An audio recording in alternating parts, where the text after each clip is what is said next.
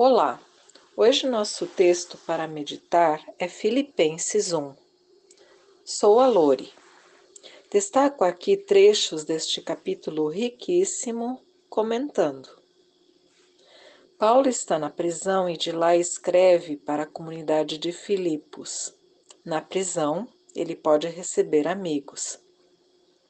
Isto lhe é permitido. Por isto, ele, Timóteo, escrevem a carta. A cada dia das nossas vidas podemos contar com a graça e a paz de nosso Deus Pai e de nosso Senhor Jesus. Podemos agradecer a cada manhã por isto e desejá-lo para outros. Paulo nos motiva a agradecer por estes irmãos e irmãs, orando com alegria pela cooperação deles ao Evangelho.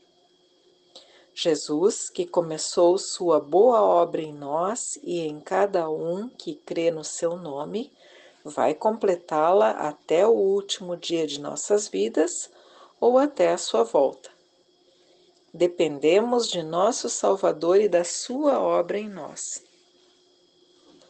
Paulo ainda ora que o amor dos filipenses aumente cada vez mais em conhecimento e em toda percepção para discernirem o que é melhor, a fim de serem puros e irrepreensíveis até a volta de Cristo. Que sejam cheios do fruto da justiça, fruto que vem do nosso Salvador, para a glória e louvor de Deus. Nós, irmãos e irmãs da comunidade na qual participamos, precisamos de orações uns pelos outros para que o amor aumente entre nós, que aprendamos a amar como se deve e que o Senhor nos santifique a cada novo dia. Que sejamos cheios do fruto da justiça de Cristo, para que o nosso Pai seja engrandecido através de nós. Que anunciemos a palavra de Cristo, quer seja fácil ou não que o nosso viver seja Cristo e que o nosso morrer seja lucro. Que vivamos sendo testemunhas dignas do Evangelho de Cristo, e isto vamos aprendendo dia após dia.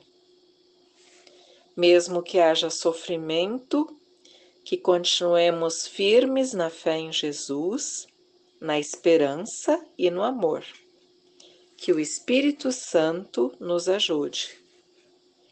Senhor Deus, aumenta em nós o amor, que anunciemos o Evangelho de Cristo em quaisquer situações, que vivamos de forma digna deste teu Evangelho.